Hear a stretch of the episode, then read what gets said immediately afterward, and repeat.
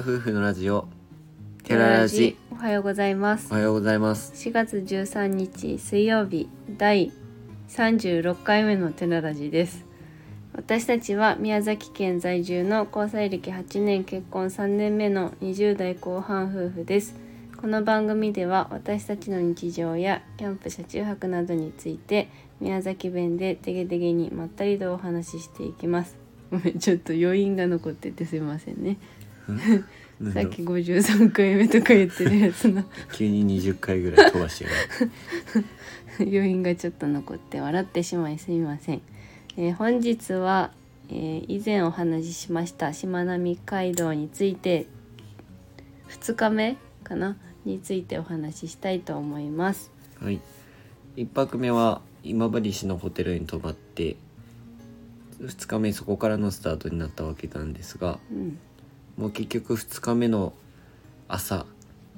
一番自分たちが感じたのはお尻が痛いっていうのがね一も番うの夜ネックだったね中からね痛みは来てたんだけどかなり走ったから、1日目から飛ばしすぎたんだけど もう一日中乗ってたもんでもうお尻は痛いお尻って言っても尾底骨なのかなあの、うんなんとも言えないところお尻っていうか私はどっちかっていうと鼠径部あたりかが痛いかもあのロードバイクは普通のママチャリとかじゃとは違ってハンドルうんが下平行線上のさらに下って言えばいいのかうん自分の体を平行に倒した時により下になるからどっちかっていうと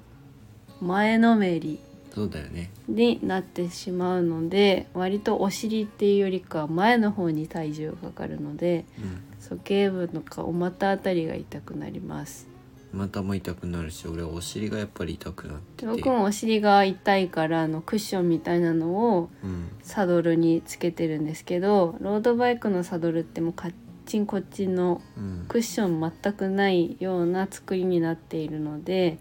りょうくんはお尻が痛いって言って私は肉厚だか らかそれはいらないのよ。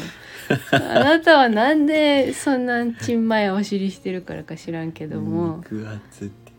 私はなおかなか肉か脂肪かわからないですけうどんクッションがまあ十分自分に備わっているもすごいので。ね、体のクッションがあるだねもちろんしっかりついているからかそれは別になくてもいい、りょうくんはそれをつけてるけど痛いんでしょやっぱなんかねおロ尻ードにおバイクの乗肉つりけな方きでゃ手とお尻とペダルとなんかちょうどいいぐらいの力加減っていうか体重の乗せ方でとかいろいろ調べてやってはみたんだけうど、ん、やってたねそれでも痛いは痛いんだよねうん痛いは痛いよ、だから慣れないと結局痛いもんなのかなとはいうふうには思います、うん、 100キロとか走ったりする人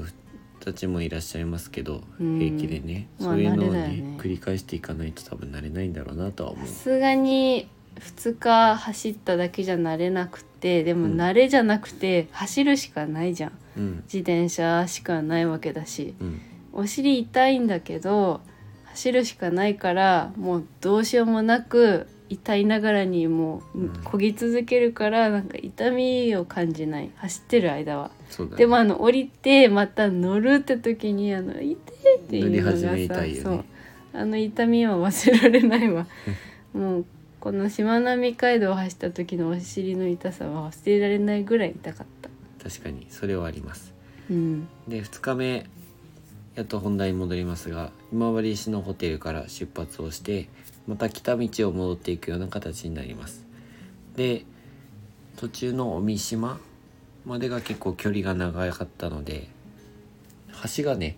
あの島と島を渡す橋うん、まあとにかくあれ高速道路の横になるわけなんだけどあの距離がめっちゃ長いよねうん、それ先週話したよ。うん、でとにかくずーっと走っててうん途中までは楽しいんだけど海の上走ってる感じでもうひたすらずーっとそれが続いてから2回目になると飽きてくるね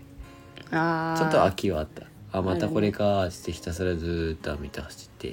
て感じだねそうね最初のほどの新鮮味はないかもしれない、感動がちょっと戻る時はあこの道ねみたいなうんあと2日目若干曇り始めてたよね1日目はすごく天気良かったけどうん2日目からちょっと曇ってきて、うんって感じだったからでねあの橋渡る時に来る時はちょっと坂で下り坂やったじゃん帰る時がちょっと登る感じになってて、登りかうんそれもちょっときつかった覚えはあるねでそれでずっと走っていって結局大三島に渡りで亀山だっけ紀行山ああはいなはんいかすごく高い山があるんですけどそこに登る気力は全くなく、うんまあ前車で行ったことはあったのでうんそこには向かわずにそのまま生口島の方博多島を通って生口島の方にうん行きましたで博多島の時は、えー、とし博多の塩ソフトをうんね、休憩の時に飲んだんだよねあ飲んだんじゃないよ食べたんだよねうんめっちゃドロ ドドロロドロのドロの そんなことはなく博多の塩ソフトを食べましたやっぱり暑かったからうんすごく良かったのは覚えてるけどうんなんていうかすごい回復するね疲れてる時のソフトクそリームうだってね甘いもの塩っ気そう塩ってすごくいいじゃんうんやっぱ汗かくから、んそのことを考えるとあの博多のし博多島博多の塩が有名なとか、ところではすごくいいよね補給されてさで博多の塩大福みたいなのも食べなかった食べたクリーム大福みたいなのも食べました、だからとにかく途中途中の道の駅で休憩しながら進んでいくような形うをんとっていって、あと空気入れるうんものが自由に使えたりだとかもちろんあの自転車をかける立てかけたりできるものも当たり前のように設置してあってあとは水も自由にうん組んでいいですよっていうような、その道の駅には食堂もあるのでそこでぜひ、もう組んでもらっていいですっていう感じでサイクルボトルを持っていたり水筒を持っていれば自由に入れることもできます。それも1回2回ぐらいお願いしたねサイクルボトルに入れさせて、うん、そのクリーム大福食べたところでお願いしたのは覚えてる。で結局そこに寄ってこの間1日目に食べたての話をしてたんですけどその日に博多の塩ラーメンも食べてからそれから尾身島に渡り、うん尾身島からえーっと生口島スタート地点の生口島の方に戻ったっていう感じですかうね。ん、で生口島の2日目にもともと泊まる予定だった生口島のゲストハウスだねあれねゲストハウス。のとすぐそばに車は止めていたのでうん、なんかね駐車、えーアプリで予約できるそうそう。すごく安い安駐車場い駐車場すごい狭いね。あの、うんラブフォーで行ってたので結構狭かったし狭結かった構草むらみたいな感じうんの状態だったまんあだけそど、の分安い普通のコインパーキングとかよりかは断然安いです。丸1日で300円とかうね、んうん、そういうの見つけるといいよなんか24時間ねで。でそこに止めていたのでそこでまたロードバイクは積み込んでそれからすぐそばのゲストハウスに泊まったんですけどうんまずその日に泊まった、うん。えーゲストハウスの名前がですねえー、難しいんですけどソイルセトダリビンリグソイルセトダリビングというめちゃくちゃもう見た目もおしゃれなうん、そゲれストハもウスね、ひらがなじゃなくて英語って言えばいいのかな。うん、全部英語で書かれて英語たとこ表記だのったものねです。これは、えー広島県尾道市瀬戸田町瀬戸田にあるホテルになります。口島の中の一部にあるようなとこだねうん、まあそうか住所的には広島県の尾道市になるうんけど島にあるのかはい、でそこに一泊することにしましたでそのすぐそばに、えー旅館旅館だね、うんあ旅館もあって湯船っていう旅館おしゃれなまたうん旅館があって旅館なんですけどめちゃくちゃ新しくてうん綺麗にされてるんだすとごく思う超おしゃれな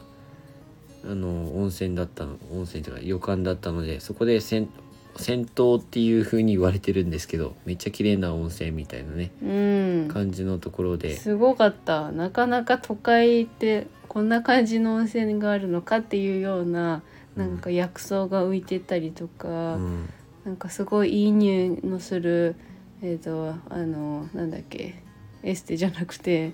上下のサウナもあって、うん初めてそこでちゃんとサウナ入ったもんーデトックスウォーターかなんかがうん外に置いてあ置いてあってったよねすごい風情のある感じのそこで入ってくださいみたいな感じでもともと案内されるんだよねう、んおお風呂はそちらで入ってくださいあとは洗濯機とか使えますって本当にゲストハウスみたいな感じで1階がまたカフェうんになっててちょっとは、ワーキングスペースっぽい感じうんにもなってます正直言って銭湯っつったけど銭湯って言っちゃいけないだろうっていうぐらいの綺麗さだったねお風うん呂は、銭湯っていう感じではないけどまあでも雰囲気はすごく銭湯っぽい感じ街中にあるうん感じよねあの男女って書いてあってさ、うんもう道路からガッて入る感じのうん雰囲気のある場所だけ場所にあるんだけどしっかりこうピラッとあののれんを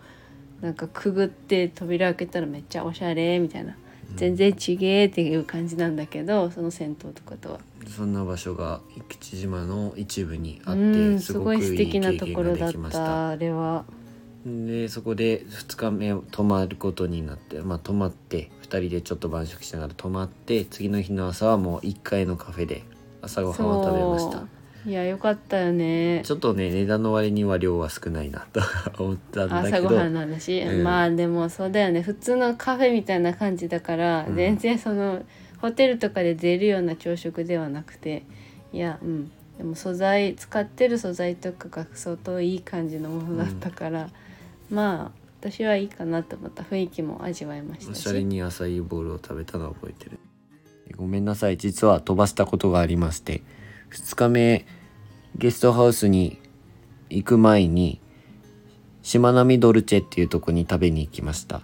それも生口島の中にあるんですけどしまなみドルチェすごくなんか有名みたいで自分たちが行った時にはもう15分から20分ぐらい待ったかな並んでためちゃくちゃすごい行列ができててでまあ自分たち以外にはあんまりロードバイク乗ってる人はその時いなかったよねしまなみドルチェ自体がそのいろいろある店舗みたいなうんちょこちょこあったんだよねでもやっぱが元祖みたいなとこに行きたくてここの私たちが行ったところはもう本店みたいなところに行ったんですけどそれやっぱ観光客が多いのかなロードバイクの人たちは多分見つけたとこで行ったりするからわざわざここまで来なかったのかも、ちょっと距離あったよね。うん結構距離あったねうん生口島の上の方まここまで でわざわざロードバイクで来るのかっていうところで結構車で来るような観光をする人たちが多かったのかもしれないけだど。からいろいろカップルとかいたけどみんなちゃんとおしゃれな格好していってる中 私たうんそいのなかったわけではない多分ロードバイクの格好でねうんなんかちょっと恥ず恥ずかしくはないけどあなん全か然浮いうもてなるんか感じはあったな全然恥ずかしくはなかったんだけど確かにカップルさんとかでもうんあの子供とかねうん多かったかもまあ実際しまなみドルチェ自体は すごく美味しいジェラートでしめたちゃくちゃ美味しかったこれ何食べてんのこっちなんだチョコクミは多分柑橘系のものを頼んだだと思ようんだねよねみかんとかだったのかって思ったんだけどそんな覚えもあんまないなとか思ってキューガナッツジェラートみたいなのを食べたのは覚えてるななんで日向夏そこでなんですごい宮崎県レなのモンか なんでヒューガナッツだと思うレモンジェラートとクッキーチョコわざわざさクッキーそんなとこまでオレオ行って地元の食べ物食べなきゃいヒけんューガの、ナッツ愛がすごいそれだったらねうん、レモンジェラートと多分みかかんだった気がするんだよね、網がみかんだって、うん俺レモンジェラート食べたああだっけうん今写真見ながら話してるんですけど一つはすごい黄色くて一つは白っぽいからそうだね私はみかんでりょうくんレモンだったねうん、すごいさっぱりしたのを覚えてます、でそこから結ホテル局、の近くまでう戻ってきて、ん、近くまで戻ってきてからのその近くにさらに高山寺っていうお寺があったんですけどうん結有構名なお寺だと思います、でっかい生口島の中じゃ有名なやつみたいでかなり大きいお寺でさらにその中にですねなんか大理石で出来上がった多分未これ来の未来心の丘なのか未来心の丘なのかちょっとわからないけどあるアーティストさんが手がけたところらしいんですけど、白い大理石大理石でできお寺にあったんですけどエレベーターで登ってうん行きましたなんかすごい変な感じだけどねなんかお寺の中にそういう感じなのがあるの不思議だよね。私別のところにあると思ってたんだけどなんか結構インスタで見つけて割と映えスポットみたいな感じだったからまあでも実際綺麗そうだったので行ってみたくてついでに近かったからねうんでいざ行ったらそのお寺の中にあるっていう感じで全然お寺とは雰囲気の違うもう異世界な感じでしたね真っ白でね結構お寺なんですけど入場料とかも結構お高めだったなっていうおああ思そいれ出ははあるねそれだけなんかもうまあ50の塔があるとこだったでしょだって50の塔もあったよねうん、有名なお寺に行ってそこからその先ほど行ったホテルに戻ったというとこですねちょっと雨もパラついてきてたからその頃にはねうん早めに切り上げないとってことで夕方まで走ってもうロードバイクはその日で終わりという感じでございましたであのホテルの人うんスタッフさん受付してくれた人、うん女の人いたじゃんうんあの人寺田さんだったよね。ああだったねそれを言いたかったんですよ。私はそこで寺田さんに出会って「あ寺田です」っていう「私たちも寺田です」みたいな話になったという、まあ、そちれょやっったとねねほっこりするお話で。懐かしいそれもあったね覚えてる顔はっきりと寺田さんだったからかわかんないけど女性の寺そさうんそうそう。っていう出会いがありましてなかなか良いホテルで良い2日目を過ごしました。というところで今回お話は終わります。ラジオのご感想やご質問などコメントやレターで送っていただけると嬉しいで嬉しいです。私たちはインスタグラムと YouTube の配信も行っております。